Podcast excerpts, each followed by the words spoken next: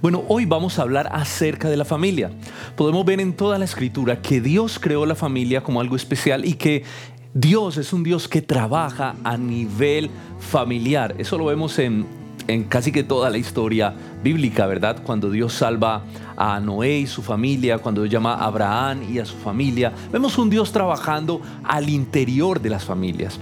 Mira, yo te quiero decir algo, aunque la salvación es un asunto realmente personal, yo creo que todos nosotros debemos velar y trabajar y cuidar intensamente nuestra familia para procurar que ella pueda conocer al Señor, para que ella pueda vivir para Él y para que le puedan servir nuestros hijos y bueno, esa familia preciosa que el Señor nos ha entregado. Ese es el tema del que hoy vamos a hablar.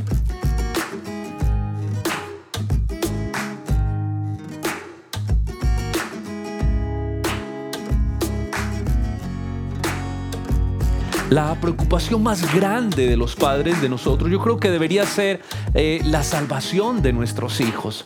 Saben, muchos padres invierten todo su esfuerzo, toda su dedicación para que sus hijos tengan todo lo necesario en la vida.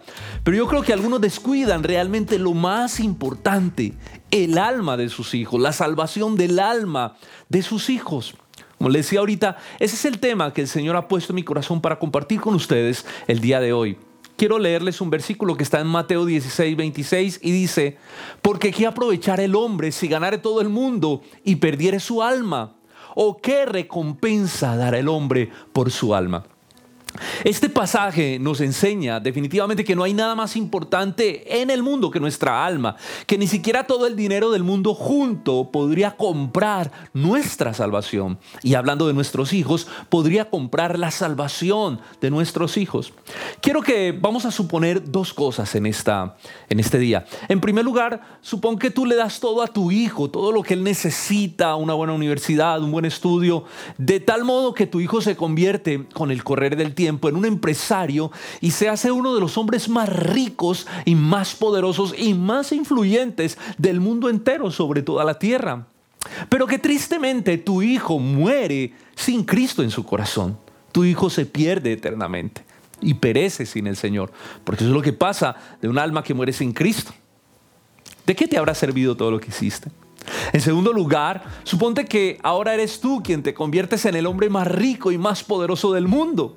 El problema es que ya no tienes tiempo para predicarle a tus hijos, para compartir con ellos, para pasar tiempo y enseñarles a ellos la palabra de Dios. Así que tus hijos mueren sin Cristo y perecen sin el Señor.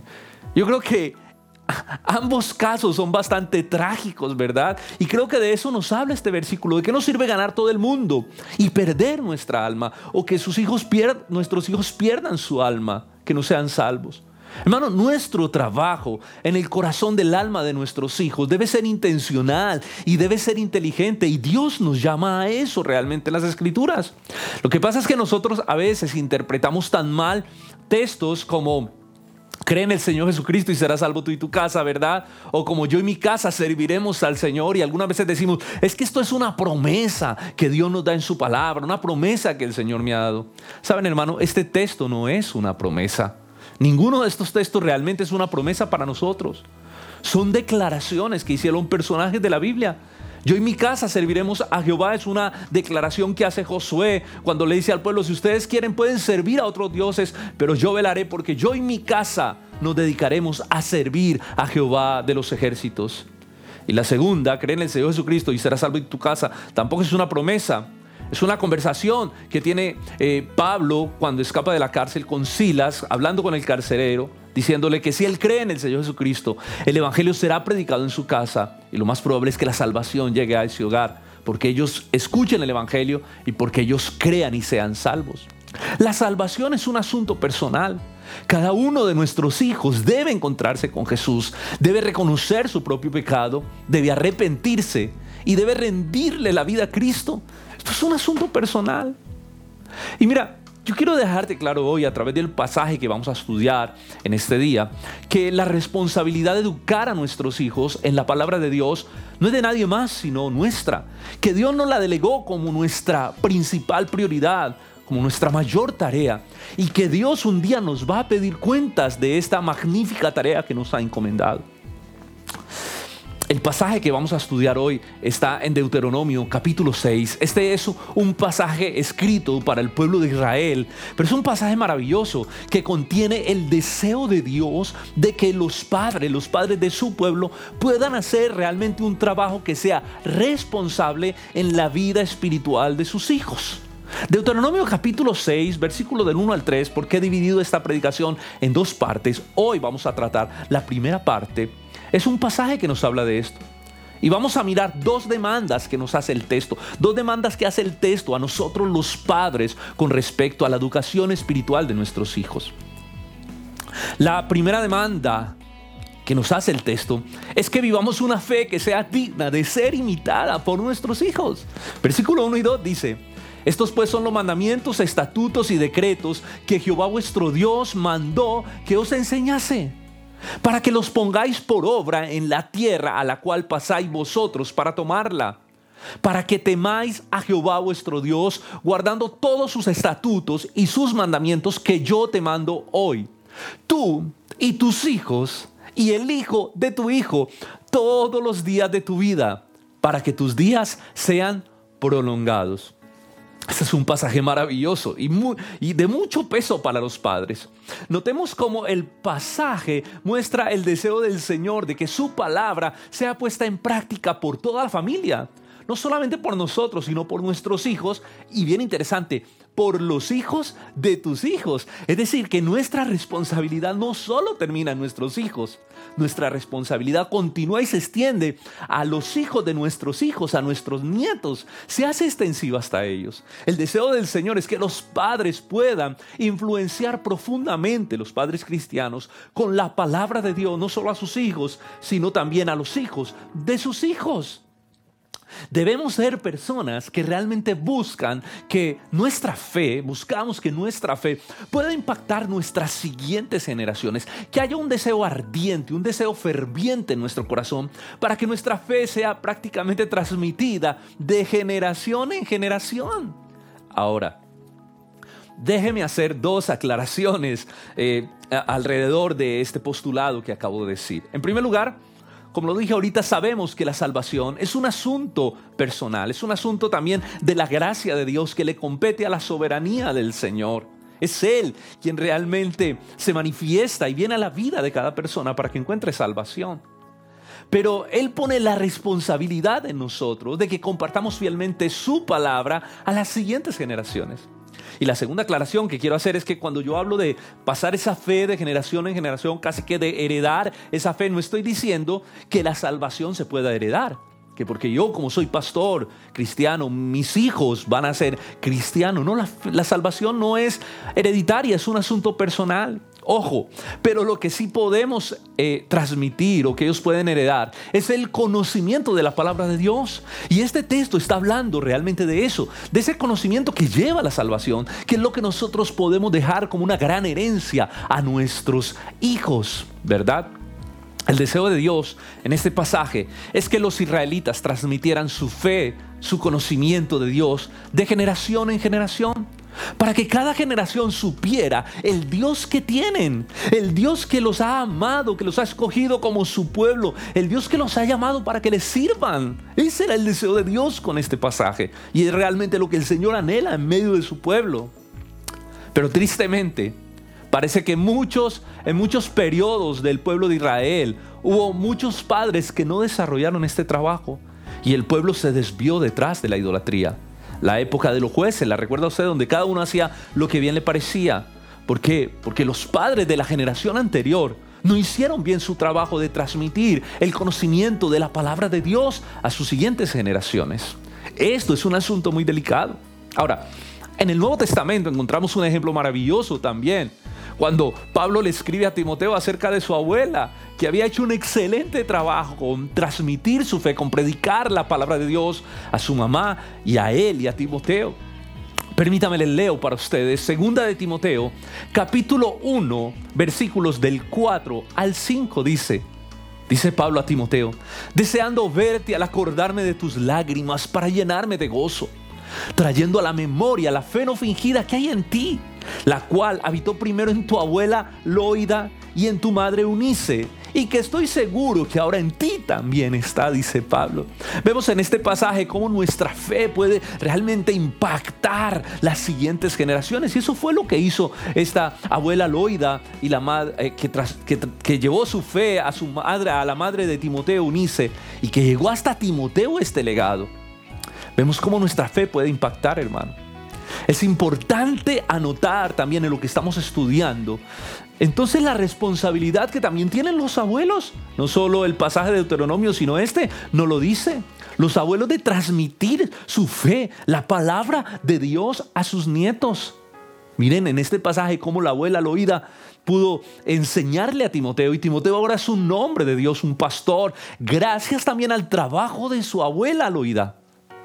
Los abuelos, ¿saben? Deben aprovechar esos espacios que los padres le permitimos a ellos tener con nuestros hijos. A veces que salimos, no sé, con nuestra esposa y, dejamos nuestros hijos con los abuelos. Abuelos, aprovechen esos espacios para enseñarles la palabra de Dios a sus nietos. Eso es una gran responsabilidad también que Dios ha delegado a los abuelos.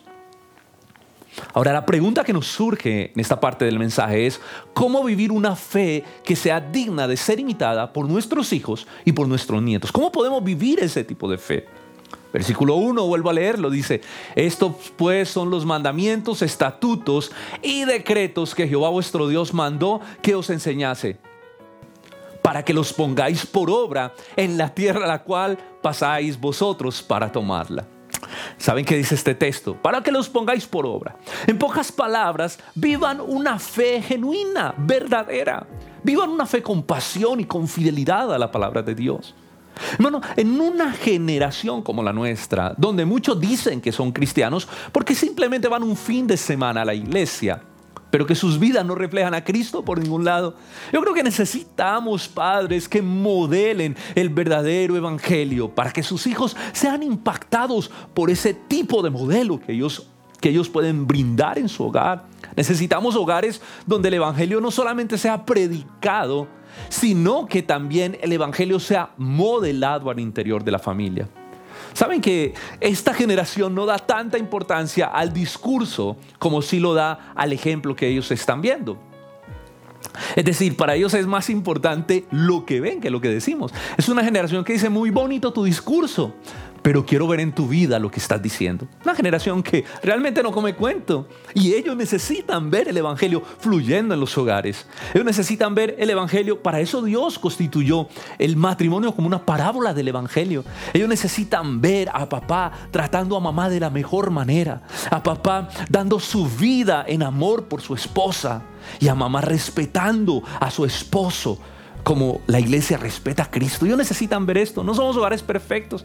Inclusive ellos necesitan ver cuando nos equivocamos y nos sentamos a la mesa y nos pedimos perdón. Y pueden ver el amor, el perdón, la manifestación del Evangelio en la vida de seres humanos imperfectos como nosotros. Necesitamos, hermanos, esforzarnos por comprender la palabra de Dios, por disipularnos. Nosotros los padres necesitamos crecer espiritualmente, comprender la palabra de Dios, porque si tenemos esa gran responsabilidad, pues nuestra primera tarea es nosotros crecer, nutrirnos de la palabra para que precisamente podamos llevar a Cristo a nuestro hogar y Cristo sea reflejado a través de nuestras vidas, de nuestro matrimonio, de todo lo que hacemos. A mí me preocupa profundamente esas familias donde los padres solo van a la iglesia cada ocho días y el resto de la semana el evangelio en el hogar brilla por su ausencia. O sea, es como, es como si vivieran dos vidas, ¿no? Una es la vida que se vive en la iglesia y otra es la vida que se vive en la casa. Es como si los asuntos espirituales fueran solo para la iglesia y se desconectaran de los asuntos cotidianos de la vida. Y eso es lo que hace realmente la religión, los religiosos que hacen, hacen una desconexión espiritual, una cosa lo espiritual y otra cosa la vida cotidiana como tal. Y muchos cristianos desconectan eso y déjenme decirle que sus hijos ven y por eso no quieren seguir un evangelio hipócrita que muchos viven. Un evangelio que realmente no es digno de ser imitado porque es como una hipocresía, una religión Debemos vivir una fe genuina si nosotros queremos tener una fe que impacte nuestras siguientes generaciones, a nuestros hijos y a los hijos de nuestros hijos. Por eso el versículo 1 dice, estos mandamientos, dice Dios, se los doy para que los pongan por obra. El propósito de Dios al entregarnos su palabra no es solo llenarnos de información y de conocimiento, sino que la pongamos por obra. El vivir la palabra de Dios en nuestra vida cotidiana es lo que más va a impactar a nuestros hijos y a nuestros nietos. El que ellos puedan ver la vivencia de la palabra de Dios en todo lo que hacemos en nuestra vida. Si ellos no ven vivir el cristianismo, o perdón, si ellos nos ven vivir el cristianismo más bien como una simple religión, donde sí asistimos a la iglesia, hacemos nuestros rituales cristianos, ¿verdad? Cantamos, leemos la Biblia, oramos, pero todo eso está desconectado de la vida. Lo único que tus hijos van a heredar es una religiosidad que no va a tener ningún sentido y que ellos no van a querer seguir porque el mundo está harto de la religión sin, sin fundamento, de la religión vacía, sin pasión, sin entrega, sin compromiso, donde no está la palabra de Dios. Pero si ellos ven la palabra de Dios en tu vida como tu máxima norma de conducta en todo lo que haces, en todo lo que piensas, está la palabra de Dios, está lo que Dios dice, lo que Dios quiere que hagamos. Ellos van a ver unas convicciones profundas en la vida de sus padres, unas convicciones y un amor por Dios que son apasionantes, ¿verdad? Y que son dignas de ser imitadas. Ellos van a querer seguir ese tipo de vida cristiana porque es una vida que vale la pena vivirla realmente. Miren, déjeme decirle algo, no sé si usted ha notado que nuestros hijos siguen el camino de nuestras pasiones. Normalmente siguen eso. Por ejemplo, en un hogar donde hay hinchas de un equipo y son apasionados por el fútbol, ¿verdad? Usted va a ver normalmente que sus hijos también crecen con esa pasión y normalmente crecen con la pasión por ese equipo por el que papá mm, casi que suspira, ¿verdad? Allí. Esa pasión se transmite. ¿Por qué? Porque las pasiones son fáciles de contagiar. Es como si nuestros hijos vieran lo que a nosotros nos produce alegría y ellos también quieren vivirlo. Aquello que nos produce emociones intensas, en lo que tenemos profundas convicciones, que nos alegra la vida y ellos quieren vivir eso que a papá y a mamá le hacen tan emocionarse de tal manera.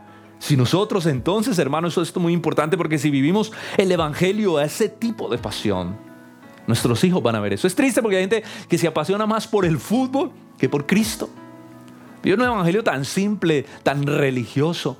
Pero si ellos ven vivir nuestra vida, nuestra fe con pasión, con veracidad, con honestidad, ¿verdad? Si ellos ven que, que, que, buscamos honrar al Señor con todo lo que somos y hacemos, ellos van a querer seguir ese camino, ellos van a querer buscar al Señor y adorar al Señor y el Señor con su gracia va a llamar sus vidas para salvación.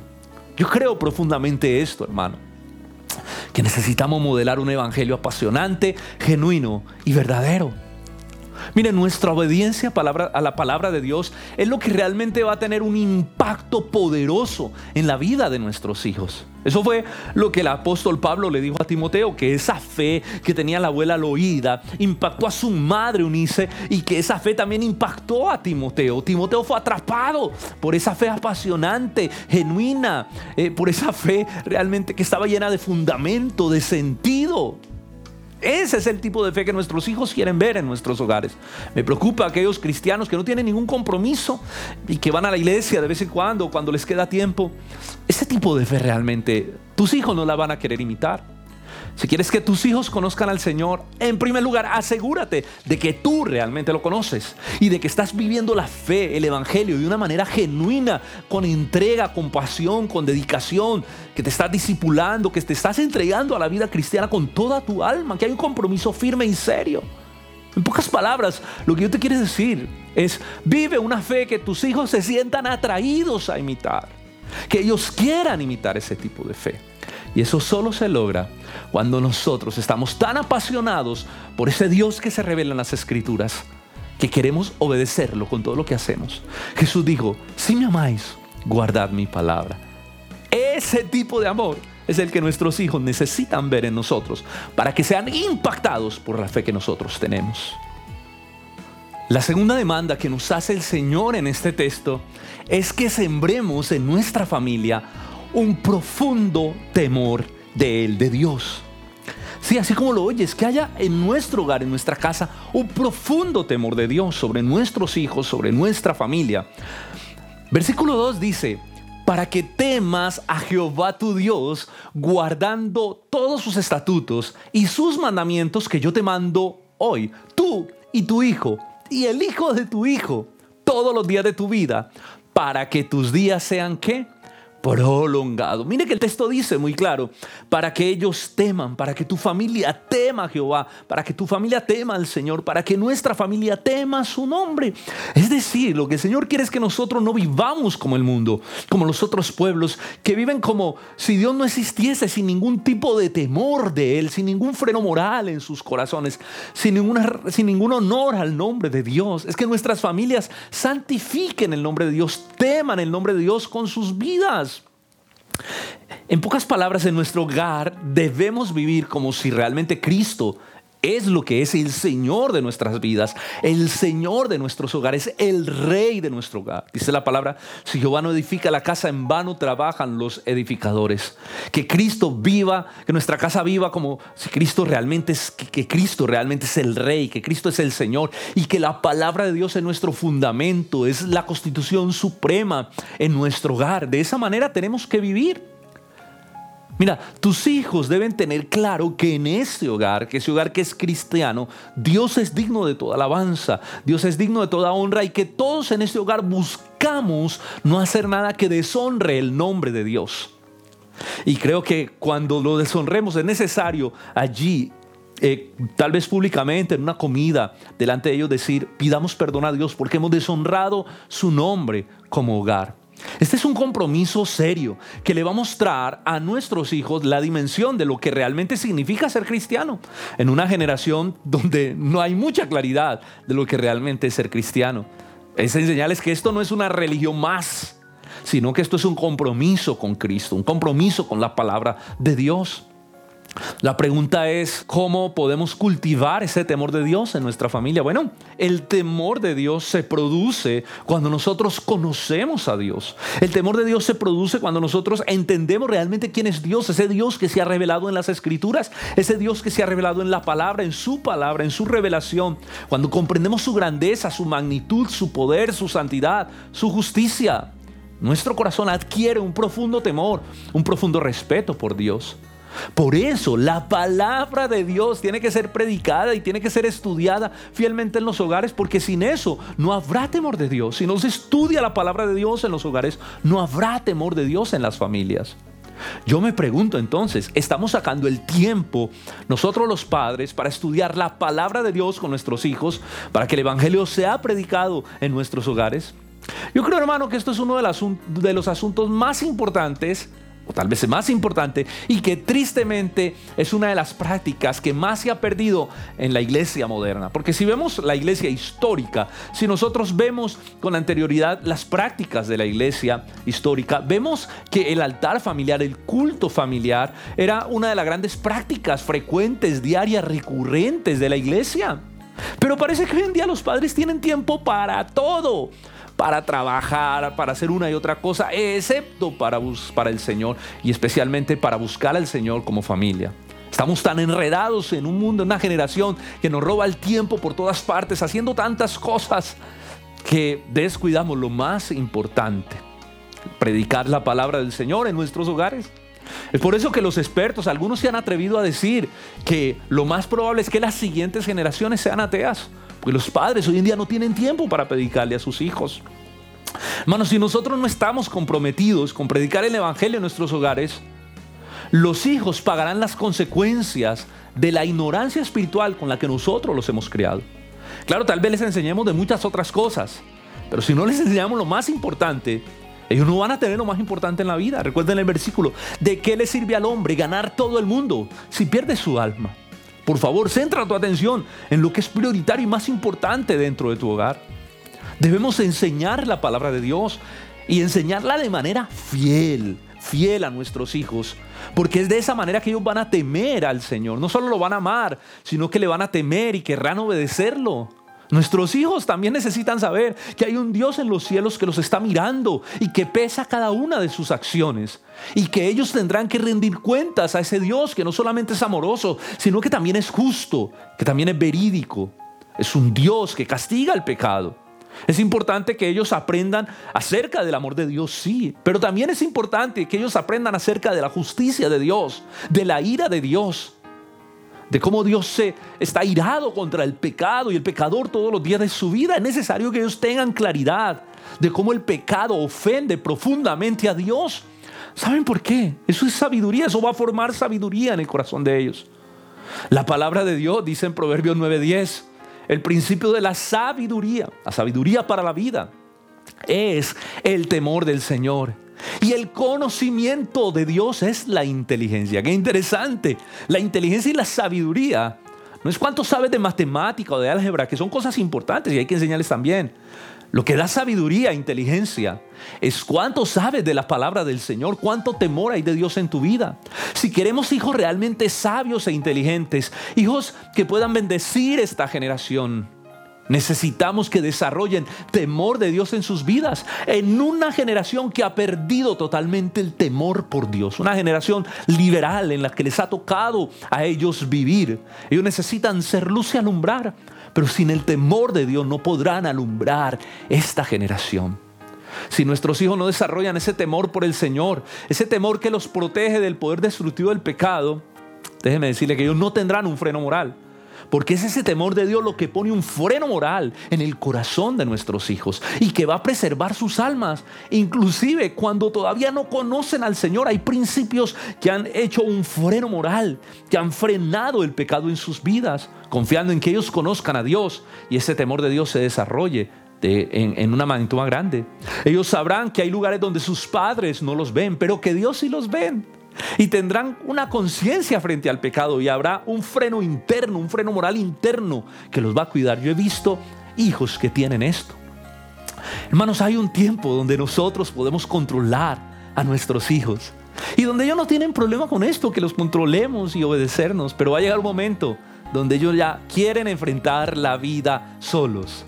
Y más le vale, más le vale, más te vale a ti y a mí que para ese momento hayamos trabajado fuertemente en la espiritualidad de ellos, en sembrar palabra de Dios, porque en ese momento es la palabra de Dios que está sembrada en sus corazones la que va a actuar cuando nosotros ya perdemos nuestro alcance. Hay muchos padres hay muchos padres que nunca trabajan en la espiritualidad de sus hijos. Esperan como que esto se dé de una manera natural, ¿no? Ellos creen que con llevar sus hijos cada ocho días a la iglesia, a la escuela dominical, sus hijos van a temer a Dios y conocer al Señor.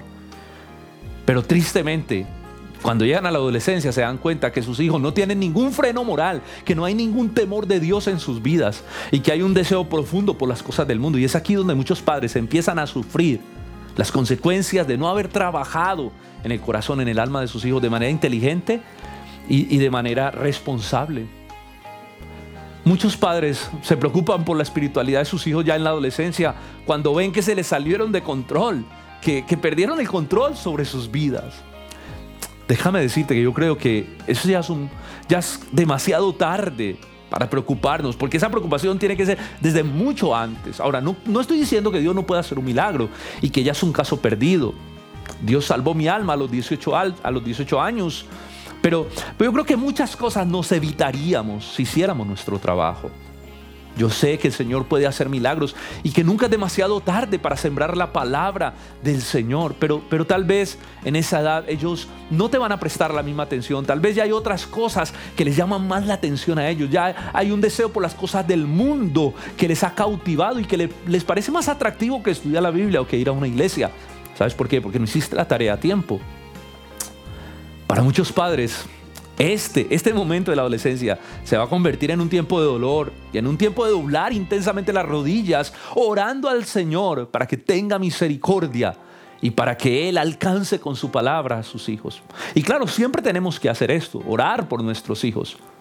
Pero hermano, que esa oración sea eh, proactiva y no reactiva, que sea todo el tiempo mientras hacemos el trabajo que nos toca hacer como padres de manera responsable. Dios nos ha dado un gran privilegio, esto es un gran privilegio, sembrar la palabra de Dios en la vida de nuestros hijos. Es lo más importante de todas las cosas que hacemos.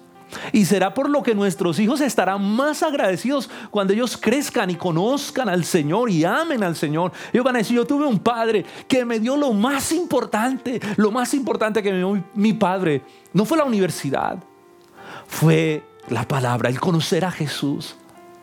Saber que ellos tienen vida eterna Gracias al trabajo que pudimos hacer, bueno, gracias a Dios que es quien lo salva, pero gracias al trabajo que papá y mamá desarrollaron al sembrar la palabra en su corazón, yo creo que esa es la mayor recompensa de los padres cristianos. Ver a sus hijos que crecen amando y sirviendo al Señor, protegidos del mundo. Claro, hijos imperfectos, con pecado también, luchando contra el pecado pero ver los que aman al Señor y luchan con todas sus fuerzas por amarlo, honrarlo y servirle, eso tiene que ser una satisfacción muy grande y tiene que ser la mayor meta de todo papá que es cristiano. Yo creo que el pasaje de hoy nos está llamando a evaluarnos si realmente estamos haciendo bien nuestro principal trabajo en la vida, que es sembrar el Evangelio en la vida de nuestros hijos. Eso tiene que concentrar toda nuestra atención, toda nuestra intención, mis hermanos. Ahora, algunos dirán, para ir cerrando, pero pastor, es que yo no sé cómo hacerlo. Bueno, pues ahí está la tarea. Debes esforzarte por aprender, debes sacar tiempo por disipularte tú, por crecer en la palabra tú, para que lo puedas hacer bien. Recuerda que si no lo haces, tarde o temprano la vida te va a pasar la factura. Mira, yo te animo con este mensaje a que te prepares para hacerlo, a que lo hagas con responsabilidad y diligencia pero también a que disfrutes mientras ves al Señor obrando en el corazón de tus hijos y puedes ver los resultados que el Espíritu Santo hará con esa palabra que tú y yo estamos predicando al corazón de nuestros hijos y que veamos un día la salvación en la vida de ellos. Que Dios tenga misericordia y que nos ayude a predicar con fidelidad el Evangelio a las siguientes generaciones.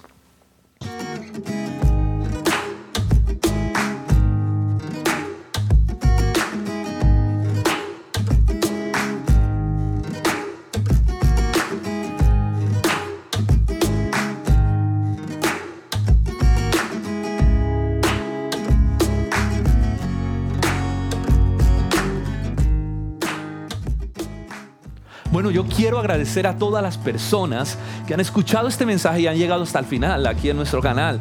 Yo espero que esto haya sido de bendición para tu vida y no solo para tu vida, sino para tus hijos y para los hijos de tus hijos. Si tú crees que este mensaje fue de bendición para ti, te animo a que lo compartas con otras familias que necesiten escuchar esta palabra. También te animo a que te suscribas al canal, a que actives las notificaciones y que por favor dejes un comentario en la cajita de comentarios y le des me gusta al video para que pueda llegar a muchas más personas. Gracias por escucharnos, gracias por llegar hasta aquí. Un abrazo para todos, les saludamos desde la hermosa ciudad de Cali, Colombia. Dios les bendiga, nos vemos en una próxima. Chao, chao.